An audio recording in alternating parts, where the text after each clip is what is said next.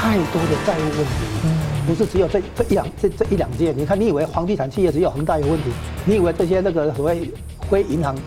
金融机构只有中植集团？不止，才是刚开始。不止，我告诉你，因为它这个问题是普遍性。你这个政权呐、啊，你就是习惯了黑暗中来摸来摸底做事啊。时间就这么凑巧，刚好中国出现这种五毒并发的这个病毒的时候啊。然后你让开放这些国家，你表面上讲的很好听，说是为了促进中欧之间的和谐啦，但是还有另外怀疑是，是不是为了方便这些病毒啊，更容易向外来这个这个传播哦？年底又要选举啊，所以到年底过年这段时间，可能台湾要非常的小心啊。我把它称之为中国式公民不服从，可以把它算成是民主化的前奏。嗯，中央在分裂，地方在割据。啊，就会演变出中国传统的历史上改朝换代的现象，有可能用党内斗争作为开场，作为前奏，啊，啊，最后引出中国迟来的大变革。你们节目为什么天天都要在这个反共啊，在在对他指指点点啊？大家你不要忘记了，现在这个时代啊，你今天如果不对他的这个制度的问题啊，来提出必要的一个争辩，必要的一个这个啊批判的话。他的恶质啊，他会外溢到他的。新闻大破解，回答新闻，大家好。时节进入岁末啊，疫情海啸再袭，尤其在中国大陆呢，已经浮上了水面。尤其大量大量的儿童感染呢，连许多的一线大城市都出现了医疗挤兑的现象。像周边的韩国、越南呢，也出现了不少儿童感染情况。那中共呢，在二十四号终于发出了所谓的防疫六条，但同一天却诡异又罕见的。单向对六个国家开放免签入境，中共在算什么？另外呢，被称为影子银行的中国中植集团承认资不抵债，而被质疑他的债务呢，恐怕像个无底洞。中共祭出了企业融资白名单，能够救房市吗？或者反而会加速扩大崩塌的问题？而喊出了共产党下台的中国白纸运动呢，将满一周年，大陆的网络上已经出现了不少一些讨论：何时起兵？那揭竿而起的时代是否来了？我们。介绍破解新闻来宾，资深政经评论家吴江龙老师。啊，主持人好，王理事长好，各位观众大家好。新民两岸研究协会理事长黄兴龙老师。主持人好，呃，吴老师好，观众朋友大家好。好，监测全球疾病的这个爆发的机构啊，ProMed 在警告哦，说中国的不明肺炎疫情蔓延呢，那世卫组织要求说明，而中共的回应呢，仍然在掩盖。网络消息啊，上海市竟然有一天就有四十万人感染，而许多地方呢都在连结的爆发，而未成年的儿童的感染相当厉害，还出现一些白肺症状，成年人有不少的感染情况。那中共呢声称像是什么所谓的支原体肺炎啊、呼吸道合胞病毒啊、流感的等疫情，但外界质疑 COVID-19 的疫情从来没有真正的结束，而之前也持续有一些中共党员专家连连的病死。直到十月二十号、二十四号啊，中共国务院的联防联控机制的六条淡化说是流行性感冒，但一方面说是要落实口岸疫情，呃，防控要加强，但是呢，却又突然的单方同一天开放六国免签，这很奇怪。我想请问一下社长，你怎么看这个疫情的这个变化？好，这个又跟呃二零二零年的这个新冠疫情一样哈，那么也是啊，先从网络上开始传出来，对，有一些异常的状况。那么，呃，中共官方照例啊，照例的是掩盖啊，那甚至连 WHO 都已经关注了哈，到现在也没看到他正式的一个回答。好，没关系，你这个政权呐，你就是习惯了黑暗中来摸来摸底做事啊。那我们从什么迹象来看出他的问题啊？看到了就是在呃二十六号啊，国家卫健委他们召开了一个记者会啊。这个记者会里头啊，做出了很多有关啊要医疗界提供配合服务的事情。我们来看看这些事情的要求啊，从当中啊，可不可以看出一些蹊跷来？嗯，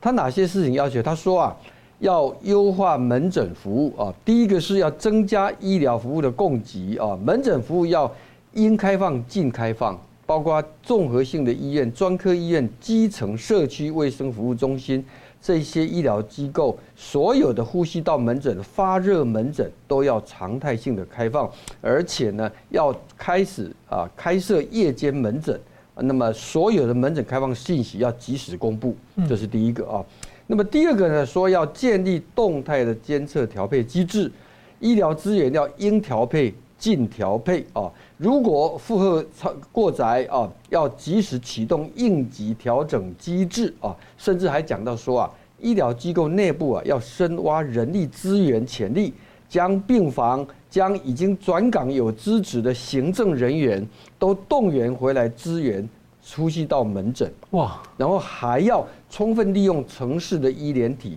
县域医共体牵头医院的力量来支援基层医疗机构，这是第二个部分。第三个部分叫做要改善医疗服务的举措啊，说服务流程要应简化尽简化啊，要优化医疗服务流程，改善挂号、检查、取药等这个流程，减少不必要的环环节，让患者边候诊边检查，以及要施行先看病后付费，看病全程无需付费，实行诊后信用支付，来减少病人就诊的时间啊。好，这几个项目，当然从当中啊，如果你稍微熟悉，包括台湾的医疗的一个状况，你可以看得出来，这里面就是大陆的叫做求就诊难的一个一个状况啊。而现在很明显的一点是什么呢？就是跑到医院去的人太多了嘛，对不对？那么多到什么呢？多到卫健委必须要下一个命令出来哦，来让这个包括医疗的供给，从人、设施到这个什么都要尽量的开放。那么也包括到说资源要全部连应急措施都要用上的，还有就是过去医院大陆医院大家知道，你不缴保证金根本没办法看病。对，现在说可以可以都可以了啊。如果不是已经严重到一个非常严重的地步，相信不会有。而且是怕民怨啊。民怨对。那么现在呢，公开的讯息哈，在我们看到包括啊香港，包括大陆一些网络媒体讲到，比如说刚讲到说，像北京儿童医院啊，它的挂号啊可以排到三千多号。三千多号哦，那么这个等待看诊的时间呢、啊，甚至超过二十四小时啊。那么天津儿童医院单日接诊量超过一万两千人次，这个都是很难想象的哈。那么为什么为什么会有这么样子的一个啊？这个当然呢，在中国本来啊，这个医疗啊本来就供给相对比较吃紧啊，可是呢，从来没有发生到今天这样的一个状况。这个原因呢、啊，就是那一句话，就是叫做。多病原疫情同时爆发啊！多病原疫情，那么根据现在已知的哦，包括有叫做这个啊梅浆菌，有包括流感，有包括腺病毒，包括呼吸道融合病毒叫 RSV，还有新冠病毒啊。但是呢，中国政府很妙啊，这个大家知道，他几乎他所有的讲的，他他应付联合国的讲法都是讲说只有流感啊，其他都不提。那么另外呢，外界非常的怀疑是根本就是你的。这个所谓的新冠的疫情哈，在去年底啊，我们待会会谈到白纸运动之后啊，突然间的一下子杀开了之后啊，那么这个疫情根本没有结束，而且呢，可能还产生了新的变种。那么再加上呢，这个在三年疫情当中啊，有一个啊，有一个医学的一个专门的说说法啊，叫做免疫负债。嗯啊，免疫负债是什么呢？意思就是说啊，这个呃在。每年哈都会有一些流行性的这个疾病的哈，你说像刚才讲的那个啊，这个灰浆菌疫情哈，它就是每大概每四年会来一次啊。那么我们台湾也发现到，比如说小孩子的那个呃，这口蹄这个叫口呃叫什么？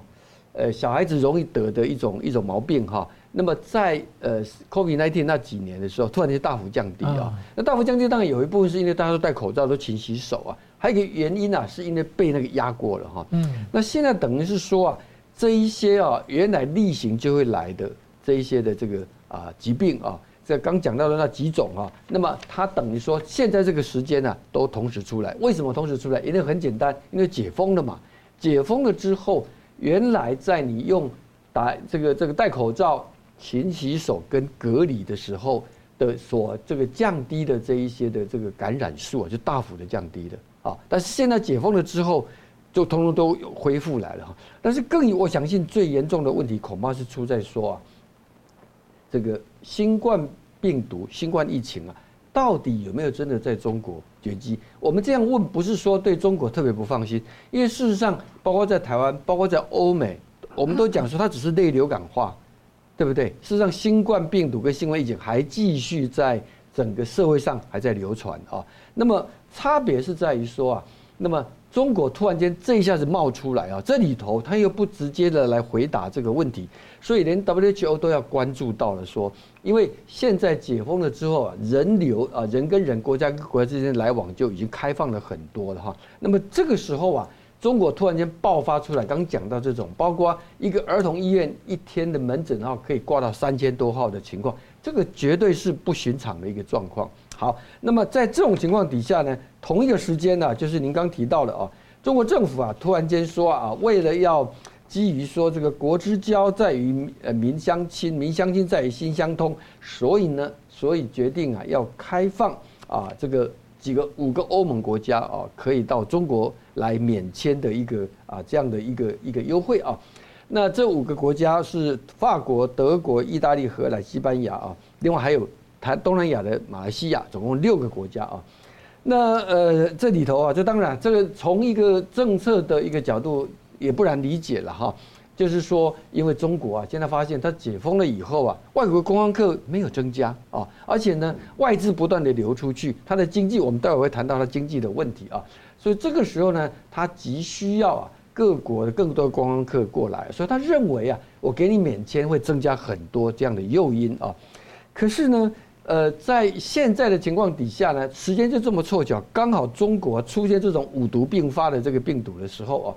然后你让开放这些国家，你表面上讲的很好听，说是为了促进中欧之间的和谐啦，这个更加的这个啊了解啦等等呃之外啊，但是还有另外怀疑是，是不是为了方便这些病毒啊？更容易向外来这个这个传播哦。三年前就这样了。哎，三年前就这样子，对，那个 COVID-19 就是这样子哈。当然了，现在呢，你现在就算呢，你也这个开放了免签哈，这个这些国家对中去中国的顾虑也还是在，特别是你现在这个五毒并发的一个情况底下，那么其实这个政策会被大打的折扣了。坦白讲啊，但是呢，最根本的问题，我想还是出在说啊，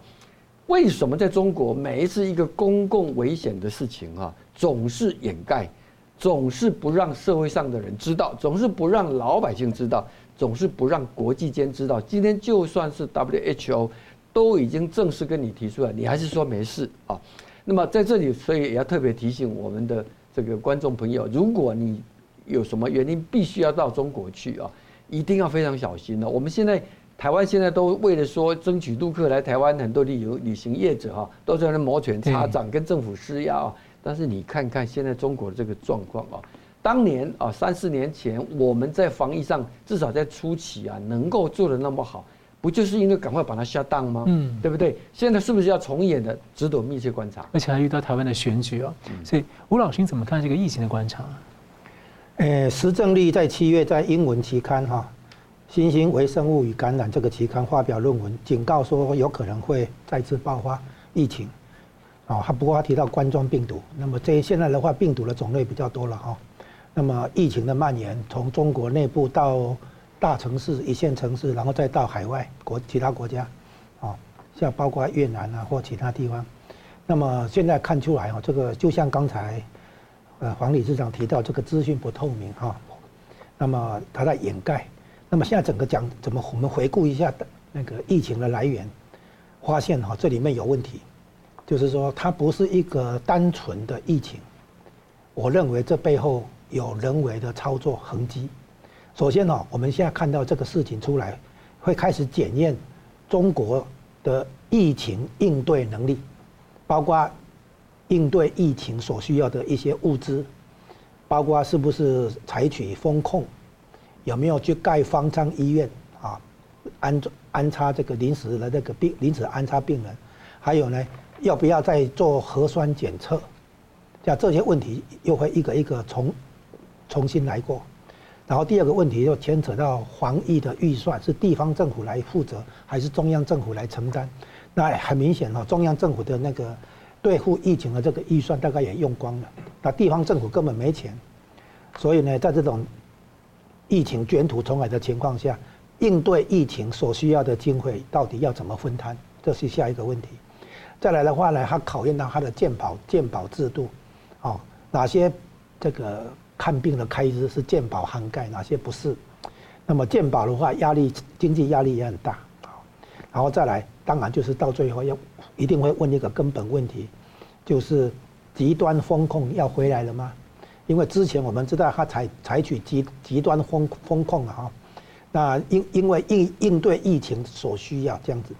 好，那这几个现象哈，立即浮浮上来，我们会一一去检检视啊，不过这里现在提，我这里针对这个新的疫情的爆发，我提出三点观察。第一个，显然有人知情，啊，非常可能实实证力当然是其中一个，肯定有人知情。那我现在的问题是说，这个病毒的爆发或者新的病毒一起爆发。是不是蓄意投放的结果，还是说它纯粹就是一个好像自然发生啊，无意中发生，还是说，哎，不是蓄意投放，但是是意外泄露啊，是意外事故，到底是什么情况？因为现在从有人知情，有人预知，应该不能排除，甚至于应该要怀疑这个高度的这个可能性，就是这一次又是蓄意投放，跟上一次一样，有人蓄意投放病毒。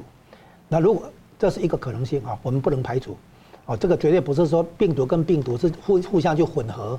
因为太多的那个混合哈是在实验室里面做，那你你从实验室泄露的话有两个可能，一个当然是说你是你是故意的嘛，哈，蓄意投放，你要制造那个疫情嘛，另外一个是说意外泄露，在整个那个实验室的处理过程中哈出现意外泄露这种情况，那么现在看起来有有些人，即便把它讲成。意外泄露，中共可能都觉得很很尴尬。那么，如果是蓄意投放的话，那就更更严重哈。好，这是第一点，有人知情，而且显然哈有跟上一次类似的一些操作手法，所以呢，蓄意投放的可能性不能排除。好，第二点，当初最早先二零二零年那个时候，或者一九年下半年那个时候的疫情爆发，当时是做什么一个环诶做什么应对呢？就是在应对贸易战。我干脆这样来形容，就是习近平用病毒战来抵消、来缓急贸易战。当初据说，这个病毒是准备投放在香港，让香港啊不能再搞大规模游行抗议这样，因为当时反送中规模都很大嘛哈。那么人跟人串联，所以如果有疫情的话，香港可能就开始那个对付疫情，那么很多社会抗争事件可能就啊消消退，或或者甚至于消失。所以一度的说法是说，当初是要用病毒战来对抗贸易战来的，啊，然后呢，一些效果，比如说用病毒战来把川普的连任搞掉，哈，那以为拜登上来的话，对习近平来讲可能才才是好消息。当然，他没有想到拜登上来之后，贸易战都没有松，啊，而且还有这个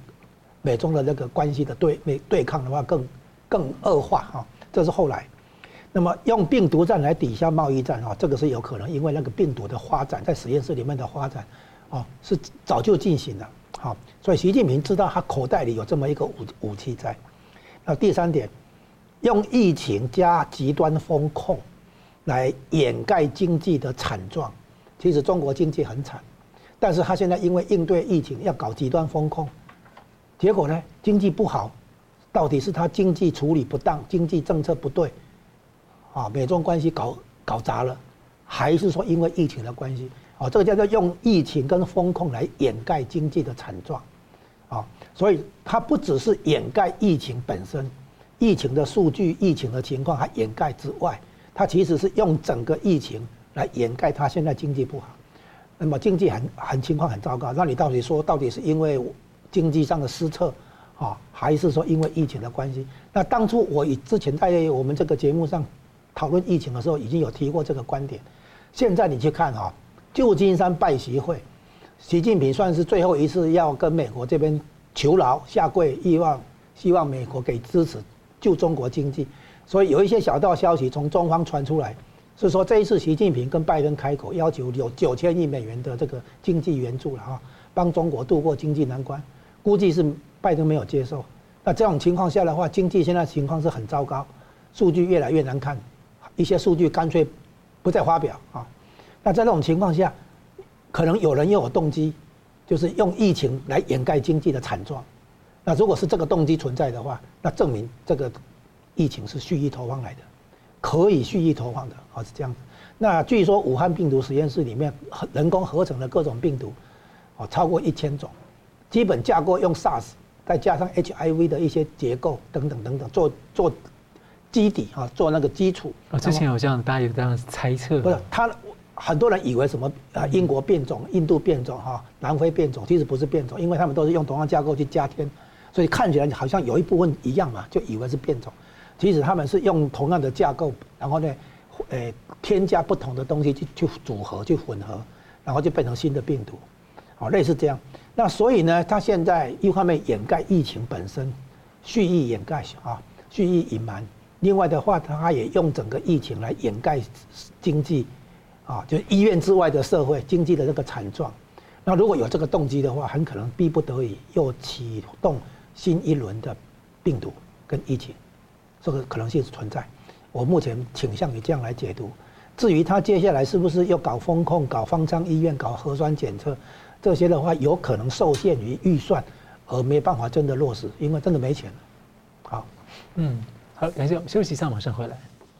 欢迎回来，新闻大破解。一年前啊，中国爆发了白纸运动啊，抗议是延烧了二十一个省份及海外，那迫使当时中共党魁呢罕见的在措施上妥协。而一周年在即啊，中共现在是严控禁止纪念。那最近呢，中国大陆爆发这个所谓的不明肺炎的疫情啊，猛暴的蔓延，而中共的掩盖呢还盖不住，现在看起来就是。浮上水面了，又遇上了财政危机啊、经济衰退等等的问题。而最近呢，大陆的社交平台上就罕见出现在讨论何时起兵这样的话题。在海外的 X 平台上呢，不少网友也在讨论说中共军队起兵造反的可能性啊，因为中共党魁一直在清洗嘛。所以我先请教呃黄理事长，你怎么看这个白纸运动周年？好，我想呃，我们的观众朋友应该对白纸运动啊还记忆犹新啊。它就是发生在去年的十一月二十六号，也就是前一天啊，昨昨天刚好是一周年了哈。当时是南京传媒学院的女学生啊，李康梦啊，她举着一个空白的 A4 的纸啊，那出发点是为了悼念啊，前两天就是二十一号啊，二十四号。发生在新疆乌鲁木齐的一个大火，那个大火是就是因为这个啊全面清零的风控，导致啊这个有非常多的人呐，这个被关在里头，就啊被烧死了哈。那么接着呢，在上海、在北京啊，一些市民啊就效法他上街举白纸来示威啊。那么呃这场运动啊，事后来看的话呢，很多人认为说哦，它的意义还不只是在白纸运动本身呢，因为它等于是什么呢？它后来是蔓延到几十座城市来哈，这个可以说是啊，这个是从一九八九年六四运动之后啊，在中国的第一场啊，有着政治诉求的背景的一个大规模的示威抗议活动，而且更有意思的是，它因为这场游行而居然的就结束了在全国各地已经非常严酷实施将近三年的动态清零政策。所以说，它不是中国第一场大规模群众群众，却是中共第一次迫于民意压力之下来改变它一个重要的政策。那么这当中啊，大家都还记得，那个时候在北京、上海抗议的民众还喊出来“自由、民主、法治”，不要文革，要改革，不要独裁，不要个人崇拜，还有习近平下台、共产党下台啊，这些政治口号啊，最早都出现在十月份，有一位。勇敢的男子彭立发，他在北京四通桥啊贴出了这个抗议布条啊，从那边这样下来了哈。好，那现在事隔了一年啊，事隔一年的时间啊，表面上看起来似乎这个事情啊船过水无痕啊。那么当然事情都不是那么简单，但是你可以看得出来，中共的国宝、中共的这个啊这个呃网控啊是如临大敌啊，所以网络上啊这几天都不能够出现。有关这个啊白纸运动的这样子的一些讯息哦，好，那我们来回来来看一下，到现在为止啊，白纸运动呢，在中国大陆的确都已经被，因为呃，一方面是他已经就放弃了清零哈，那对大多数的中国人民来说了哈，那么你政策已经改了嘛哈，改了之后我生活重要啊，所以呢，现在再去记得的人大概不会太多，可是呢，当年有参与到其中的，包括我们刚刚讲到的这个李康梦。还有一个广州青年哈，这个杨子京哈，现在都还在牢里头，而且呢，也有很多人呐，从那时候开始啊，就开始被包括要这个取保候审的哈，或者国保继续骚扰，还有限制出境啊这些状况啊。那么也因为他严格的一个打压，现在我们在表面上看不出来，在大陆啊这个事情啊有没有这样子的一个引起大家的不满？可是，在海外的讨论就非常的多啊。事实上，这两天呢，我们看到在欧洲啊，欧洲跟美国啊，从呃他们有一个啊纪念这个白纸运动一周年，从欧洲大陆二十八号从伦敦出发哈，那么要经过到欧洲非常多的国家，大家接力啊。来做白纸运动，当然他的诉求啊，除了说用艺术 展出的一个方式之外，主要是要诉求说记忆不可以遗忘这样的一件事情啊。好，那我们回过头来讲，海外只能用这样的方式啊。那么你说它能够对中国国内产生什么影响？我想中国国内的影响就好像今天白纸运动，如果不是因为三年清零的严格的风控到大家忍无可忍哈。是不会有这样的心心情出来的哈。那么当时的上海的风控为什么出现在 南京、上海这些地方？因为南京、哎，上海就是当时啊最严格的风控哈。到我们都知道，当时啊上海人还用视频传出来如何的民不聊生，甚至还有人因为没办法看病而这个非自然的死亡的例子非常的多哦。好，那么现在中国本身自己啊，现在又面临到。大量的，包括说经济，我们稍后下一个段要来谈它的经济的问题。那另外前面讲到现在的五毒并发的一个疫情的一个情况，刚刚呃这个这个呃吴老师有特别提到，会不会有后续还有一些措施出来啊？这些就在考验啊，也许不会有像海外网上所讲的什么出兵的这些事情啊，可是呢，它会变成怎么样？变成会为中共这个维稳。跟这个呃整个的这个社会的一个所谓的掌握上啊，就会埋下一个新的一个一个不安。这个不安既来自于人们对白纸运动依然记忆犹新，同时也是因为现实的生活百般的这个困难，百般的这个呃无法这个有一个出头啊。所以呢，这个时候呢，在中国来讲，你尽管看不到火种，但是呢，你几乎可以想象那个火苗可能在随时任何地方会出来。嗯，那以前不久前的十月份，这个呃，上海像万圣节等等一些纪念活的的一些活动啊，那是宣泄嘛？对，他年轻人摆出什么维尼各种白纸的，其实都很大胆，而且中共当时没有动作，看起来没有动作，但是最近陆续在抓人呢。是，他有点当了打压，变成分，就是分散化跟这个地下化，让人家看不到。我想请教吴老师，你怎么看这个事？白纸运动的性质，我把它形容为和平抗争，啊，因为它也不是武装起义了哈，它是一种社会抗争。然后算是和平方式，这第一个。第二个，它其实也是一种广义来讲，它是一种不不合哎不合作运动，啊，就是类似于那个以前印度圣雄甘地的那种不合作运动。然后第再来一个，或者再具体一点的讲，我把它称之为中国式公民不服从，啊，这个 civil disobedience 啊，公民不服从。那么这个是在。只可以把它算成是民主化的前奏，嗯，民主化的前夜啊，公民开始不服从。好，现在这这里有几个层次来来界定它。第一个，社会抗争，它反映的是社会这个火山快要爆发了。你说它是民怨也好，你说它是经济问题哈，就业问题都好，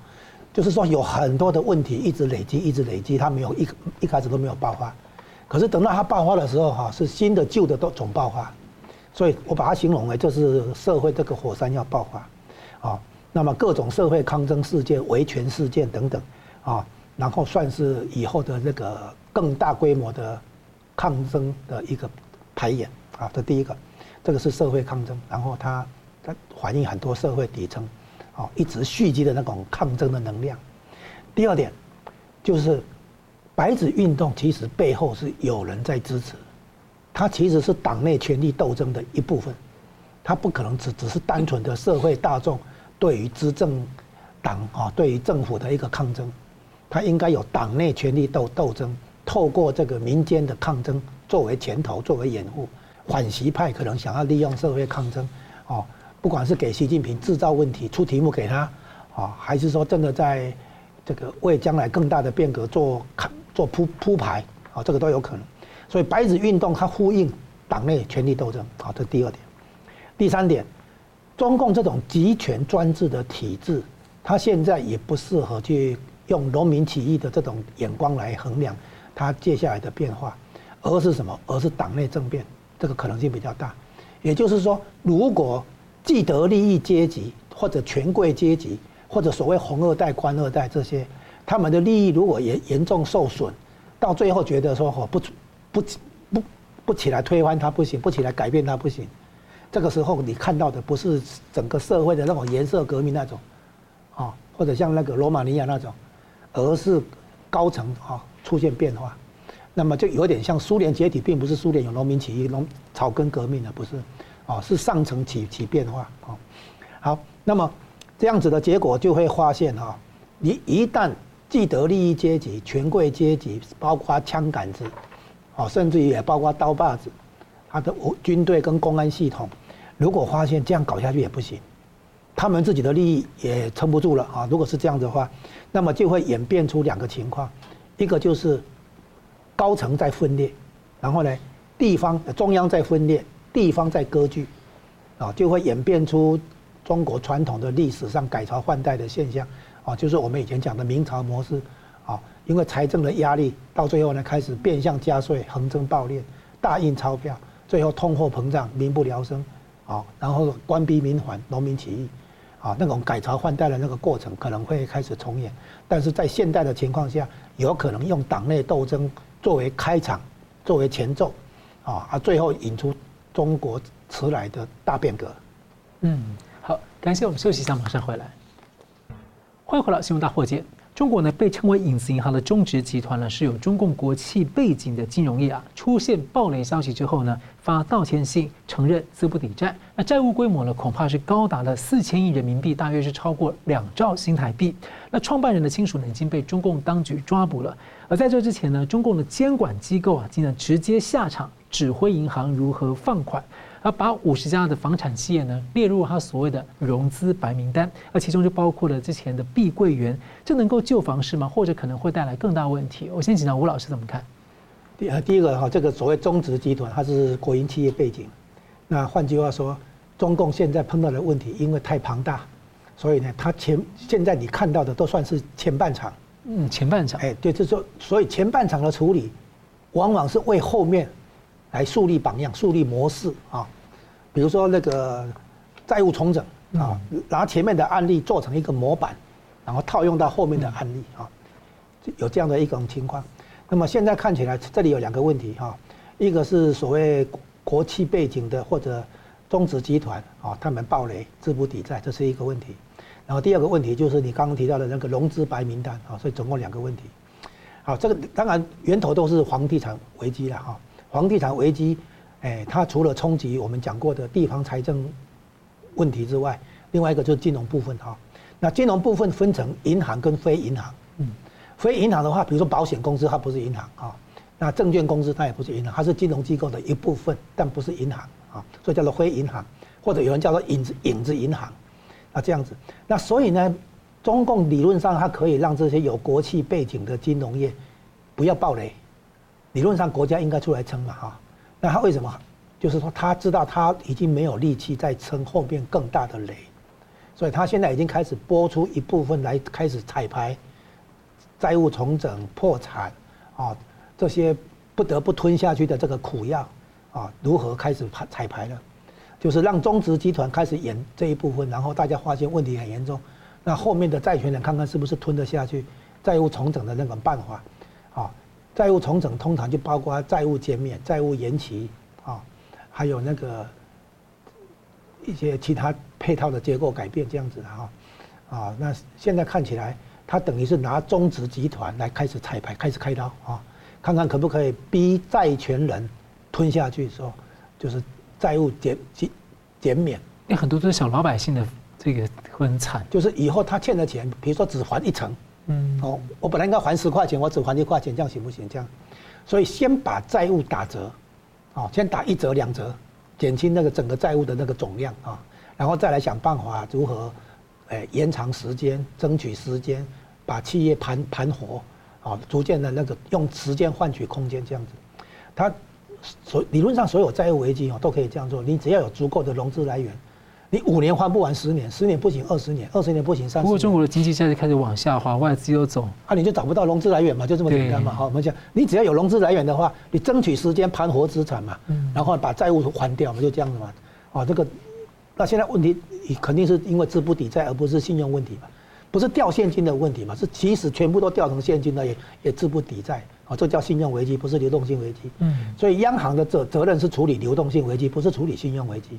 啊，信信用危机就是说我全部都把它卖掉变现的，我还是资不抵债，这叫信用危机。嗯、那如果我的资产够大，啊，我现在只是缺现金，那我卖掉一些处分一些资产，还是说拿资产做抵押去借钱，可以处理我的这个流动性问题、现金问题啊，这个叫流动性危机。啊，流动性危机央行可以应对，但是呢，信用危机的话，央行没没办法应对。那么现在看起来已经从信流动性问题变成信用问题啊，啊，资不抵债，那资不抵债怎么办呢？你看恒大也是啊，拖了两年了。恒大本来二零二一年就已经出出出状况了嘛，哈，拖到现在都两年了。对，最后他也还是忍不住，前阵子不是要申请破产嘛，哈，一样。所以呢，现在问题就是说，这些债务危机没有真正的有效的对策。啊，啊，以前他那个国有银行四大国有银行被华尔街、高盛啊其他投资银行哈去处理去拯救，然后最后来把它打包的漂漂亮亮来上市。就是其中有一个不必要的步骤，就是把不良资产切开，切给谁？切给所谓资产管理公司。那资产管理公司的股本是谁？啊，主权财富基金跟中央银行，啊，它可以成立一些资产管理公司来接收大型国有银行的不良资产，啊，那国有银行的不良资产，资本管理公司怎怎么有能力接呢？这些资本管理公司来跟中央银行借钱，呃，跟那些银行四大国有银行借钱。借了钱以后，把他的不良资产买过去，所以对这个国有银行来讲的话，他本来对这个客户是不良资产的，对不对？现在对这个客户变成是好的资产，因为他才刚刚借，还没有那个违约的问题。这样的话，整个债这个财务报表美化啊，然后呢再加上组织调整、政策调整、产品结构调整等等，最后这四大国有银行经过一番整整顿以后，风风光光上市。然后市值变成世界级的那个超大型银行啊，这背这背景是这样来，所以你有债，你有不良资产，你有债务的问题，其实是可以处理。你必须有融资来源。那现在像你说的哈，现在融资来源没有了，所以撑不下去啊。那撑不下去的结果，现在看起来还还连连接到像恒大、碧桂园、融创、花样年这些民民营的那个房地产企业啊，所以根本原因在房地产企业。那么我们进一步问哦，房地产企业怎么回事？房地产它的情况很特别，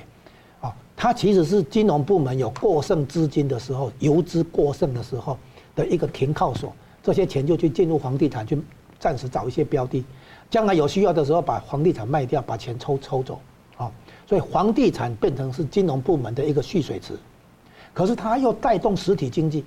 房地产整个上下游相关相关产业。构成 GDP 大概有三成，所以对实体经济来讲相当重要啊。那这个部分呢，所以它变成房地产一个很微妙的说，它联系金融部门跟实体经济，啊，它算是一个桥梁，连接这两边。那如果你用货币宽松的话，这些资金进入房地产部门，最后拉拉动实体经济，哦，钢筋、水泥、玻璃、家具、家家电等等等等，对不对？好，这样子拉动。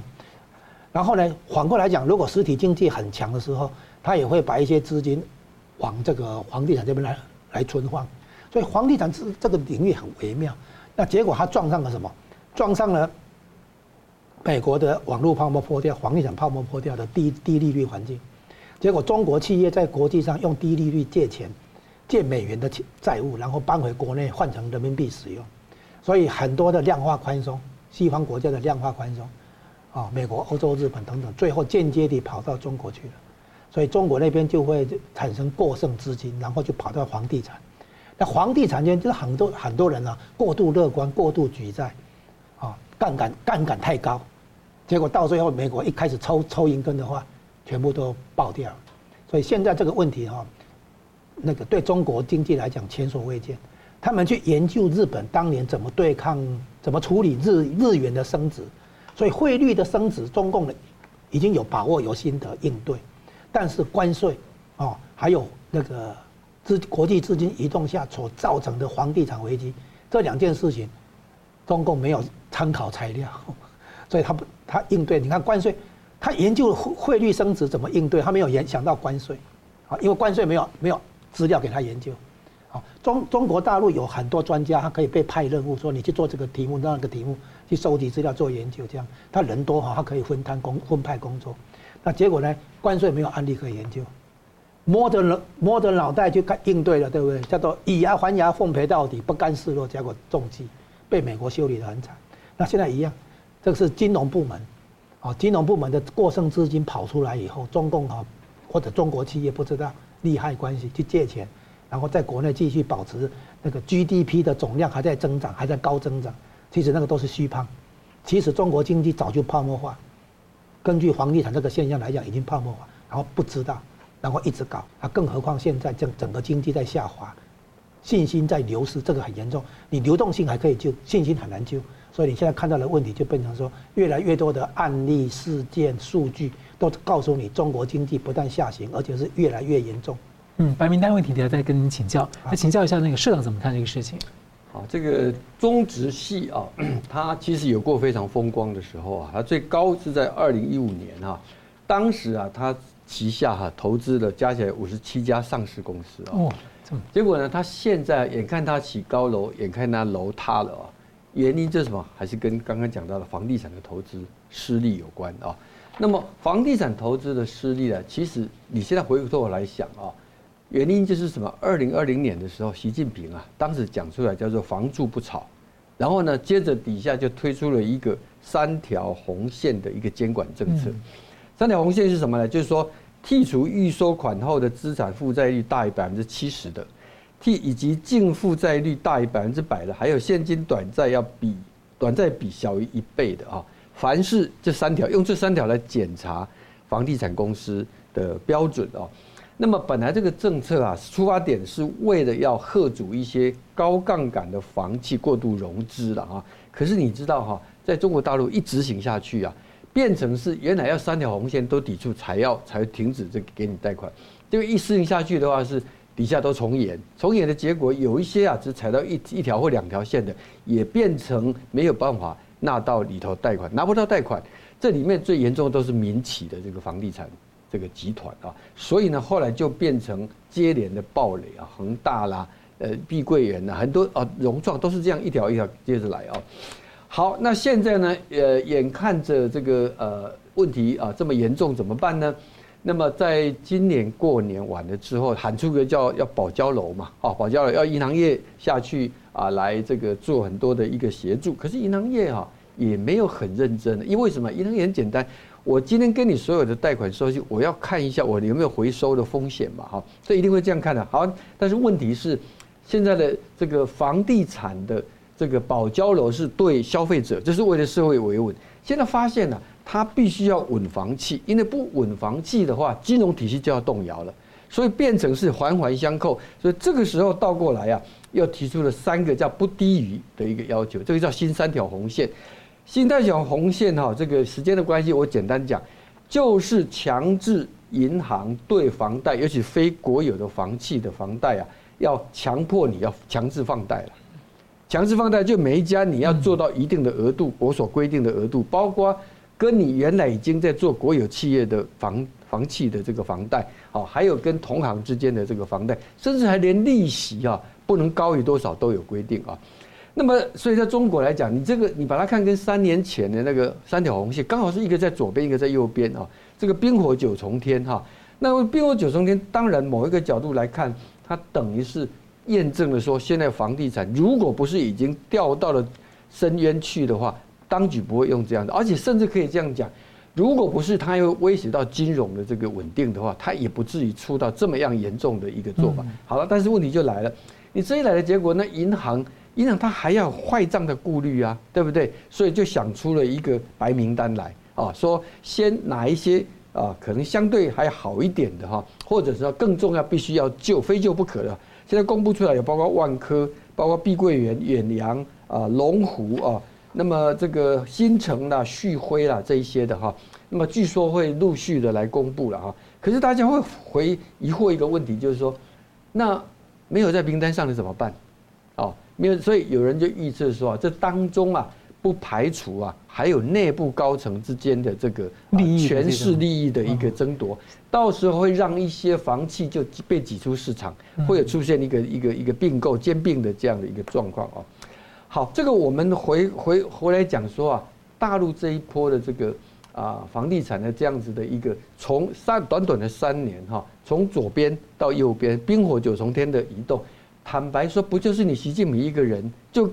所搞出来的吗，三条红线，对不对？那一样的道理，COVID-19 的时候的三年清零也是你搞出来的啊。好，好了，那现在呢，已经说啊，整个的经济啊，可以说是到了一个可以讲，我们用一句话来讲，它出大事啊。最近呢，我看到一个资料，就非常觉得说中国的经济真的很不妙啊。我们看到过去大概一年多啊，中国的 M2 啊余额已经增加了人民币大概二十兆啊。那么，呃，光过去的大概一个多月，不到一个月了哈，中国的财政跟金融要放水人民币也超过六兆啊。如果不是经济出了大问题，就刚讲到的资金啊匮乏，不断的跑掉啊，它不会需要放这么多。可是要命的是啊，这个这么多的流通在这个市面上，结果发整个经济啊还是啊不动如山。我们最新的一个消息出来是非常严重，就是上海的经济啊，上海大家知道它是。全中国第一大这个经济中心啊，那么上海传出来啊，上海这个呃九月份的这个 GDP 啊是负的增长，嗯，负的这个负的增长啊，那么呃怎么样的一个负的增长？怎么算出来？它当然不会直接公布哈，是大家用很简单的算术就算出来，因为上海第一季的 GDP 比去年同期增加三趴，第二季没有公布，他现在说不公布一季的哈，那么但是他有讲到说上半年的 GDP 增速是九点七。啊，如果两者来推推论的话，那就表示说第二季是十六点四嘛。啊，第二季十六点四，你看起来很惊讶，不用惊讶，因为去年的第二季刚好在封城，所以去年的第二季是负成长的，所以今年的第二季十六点四，这看起来是合理的啊。可是呢，问题就来了啊，结果呢，他最近刚公布的一个数字，上海的部分呢，十月份呢，他公布呢并没有第三季的数据，但是它讲的是前三季啊，整个上海 GDP 增速是六趴。啊，这个数字看起来很稳妥，跟全国的五点五好像很吻合。哎，可是刚不是讲吗？上半年的增长是百分之九点七啊，那结果现在前三季是六趴，那表示什么？表示第三季是负增长，嗯，是负增长的哈。第三季的负增长，从现在的来看的话，这一定事出有因啊，一定有一些特殊的原因。那么估计上海就是一个，包括你刚刚讲到房地产的问题啊，包括其他的外资的这个跑掉。可能都是对上海经济非常致命的。这个数字还是经过中国应该是大力美化的指标了。而且还有，我们还记得深圳的房地产跌的腰斩是的一个数字，这个也都是公开的讯息的哈。从这两个地方啊，这个上海的第三季负成长跟深圳的这个房地产价格腰斩，你大概就可以以这个来窥知啊，中国现在经济的状况是如何的。嗯，感谢。所以我这次请教这个吴老师啊，就是他们这个监管机构要求去介入银行的这个金融放款的问题，而且介入的蛮细的。你觉得这个会带来什么样的一个效应？这个会带来这个资金的错配，嗯，那个贷款的资源原来流向国营企业，民营企业要需要资金的话，转变成要跟国营企业去借，嗯，那国营企业付的利息是低的，收的利息是高的，所以它可以这个多赚一手，哎。那个这叫做那个什么双轨，啊，双轨制啊。我从计划体系内拿的产产品价格比较低，我卖到市场上的时候价格比较高，就是以前的双轨制在金融体系的那个存存在下去了啊。那现在白名单也一样，就是说这些企业你要去救，这种都不符合市场经济，也不符合金融运作的原理。然后这些银行，它还有列出一些指标啊，相关的技术操操作上的指标。哦，你你碰到这个这些情形，你要去贷贷款，啊，你的贷款必须满足某些要求，那就逼着这些银行大家要去做。问题是合乎条件的换款对象很有限的，不够啊。那这些银行到最后的话，很可能啊都是有去无回，将来的不良资产呆账问题会更严重。啊，这个等于是用枪杆子逼这些银行去做一些不合银行学的原理的那个呃业务活动。因为在国外的话，一般说，哎，我要请求银行来挹注支援我，我需要提我的重整计划或者我营运计划，让银行说对我有信心嘛。但现在是他这些东西而且还要抵押品。对，因为它就是一个本来是一个市场的这种鼓励大家竞争，就是说正常的银行业务的这些机制，嗯。啊，等于都被当那个所谓党管哈，嗯，党管金融，哎，然后推推到一边去了哈，那这个肯定会有后遗症啊，这一定的哈，就是说你不按照基本原理来办事嘛，那绝对会出问题了哈。那现现在中共也顾不得那么多了，今天所以呢，其实过去两三个月以来，起码今年下半年以来。中共其实已经进入亡党亡国的最后挽救阶段，他已经不计代价了，已经在杀鸡取卵，什么事都干了。所以可以，我可以大胆的推论，他应该是已经意识到说自己进入亡党亡国的这种危险期了。嗯所以呢，什么动作、什么什么动作都敢死了啊！因为正常情况不不应该这样搞。啊，正常情况你这样搞的话，你是害死这些银行。那这些银行最后的话爆发金融危机的时候，你更严重。啊，是这样子，他不是单纯在救一个房地产企业，哎，不是，所以他这样搞的话，就是说越搞越糟，哦，在压力之下频频出错，哦，那没办法，他们要这样做，只好我们评论一下。哎，之前有些党管金融，还有国安部现在管金融，那因为之前呢，老师也提到，就是说中国大陆一些大企业，它其实都是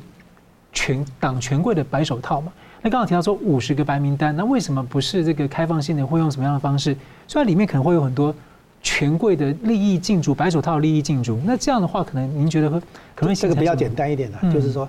他只有这么多钱，对，只能救这么多家企业，对，所以呢，就挑出这些来，哦，然后呢，这这些有有的不成，然后最后可能有几个成的，嗯、就变成一个模板，嗯，做一个榜样，以后就类推啊，嗯、套到后面的案例，我估计这个是他肯定现在要做的事情，因为。太多的债务问题，嗯，不是只有这这一两这这一两件。你看，你以为房地产企业只有恒大有问题？你以为这些那个所谓非银行金融机构只有中植集团？不止，这是刚开始而已。不止，我告诉你，因为他这个问题是普遍性的。嗯，好，感谢。好，节目最后我们请两位啊，给我一分钟来总结今天的讨论。先请吴老师。我们现在看到中国方面的问题，从病毒的那个复发，疫情复发，新的病毒又冒出来。哦，到中间经过这种金融上的处理啊，还有一些这个蠢蠢欲动的社会抗争、白纸运动这些，我们可以指出来，类似这样的问题啊，从社会到经济到金融到政治这样的问题，还会一波一波而冒出来啊，因为根本的问题没有解决，而这些根本问题哈，肯定会涉及到这个制度、体制啊。那共产党的一个制度，你不要说是什么社会主义还是资本主义这个问题，问题根本不在这里，问题在哪里？在于权力本身有没有受到制约跟监督。这件事情的话，你资本主义也要讲权权力的制约跟监督，你社会主义一样要讲。结果中共自己不讲这个，然后所以呢，现在你看到的问题全部是因为制度设计、顶层设计出了差错，然后呢，不晓得怎么要怪东怪西都不是办法。哦，你社会主义也要。面对一个权力如何制约这样的问题嘛，你不是说资本主义在在这样做，你社会主义就可以被跳过去？没有这种事情。任何一种制度都有一个根本问题，就是权力如何制约、如何监督，然后权力的来源来自哪里？啊，是是武武革武装革命，还是人民的投票来授予你？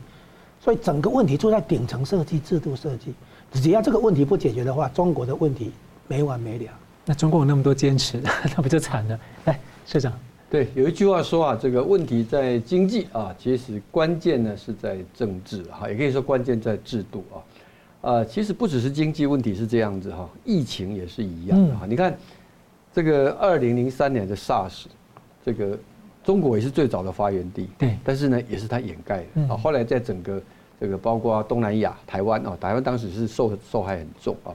然后呢，二零一九年年底的 COVID-19。在也是在中国，那现在呢又开始出现了这个五毒并发的一个状况啊，因为离过年快到，我们这边的专家已经预测啊，因为年底又要选举啊，所以到年底过年这段时间，可能台湾要非常的小心啊。这就回到一个情况，可能有些朋友以前会想说哦，那中共是中共，我们是我们哈，我们他过他们的，我们过我们的生活，彼此不相干，何必要去？你们节目为什么天天都要在？这个反共啊，在在对他指指点点啊，大家你不要忘记，现在这个时代啊，就好像以前有一句话说，政治是这样的，你不管他就来管你啊。今天中共是这样，你今天如果不对他的这个制度的问题哈，来提出必要的一个争辩，必要的一个这个啊批判的话，他的恶质啊，他会外溢到台湾来。而且它不是只有我们看到的一些军事上的恫吓，小到像疫情的感染这样的情况，这个其实不小，但是相较之下，相较战争是比较小。另外呢，就是经济的情况也是一样啊。那么呃这几年啊，台湾还好，幸运的是哈，台商有一些早早早离开，提早回来，提早回来了啊。但是眼看着目前来讲，只要中共的这个政治制度的问题不改变的话，它那个地方永远就是一个风险特别高、危险特别大的一个地方。这个大家一定要非常谨慎小心。嗯，像韩国跟香港之前在贸易战的时候，他们就是走得晚，后来破险很大，现在就很很受伤了。对，嗯。好了，非常感谢两位来宾的精辟的分析，感谢观众朋友的参与。另外呢，我们节目在 YouTube 成立了子频道“新闻大破解随选”啊，里面汇集了许多的精彩片段，那都可以在那里看见。请大家按赞、订阅、支持、分享。另外呢，我们在干净世界也有频道，也欢迎呢大家来订阅支持。非常感谢大家，“新闻大破解”每周一、三、五再见。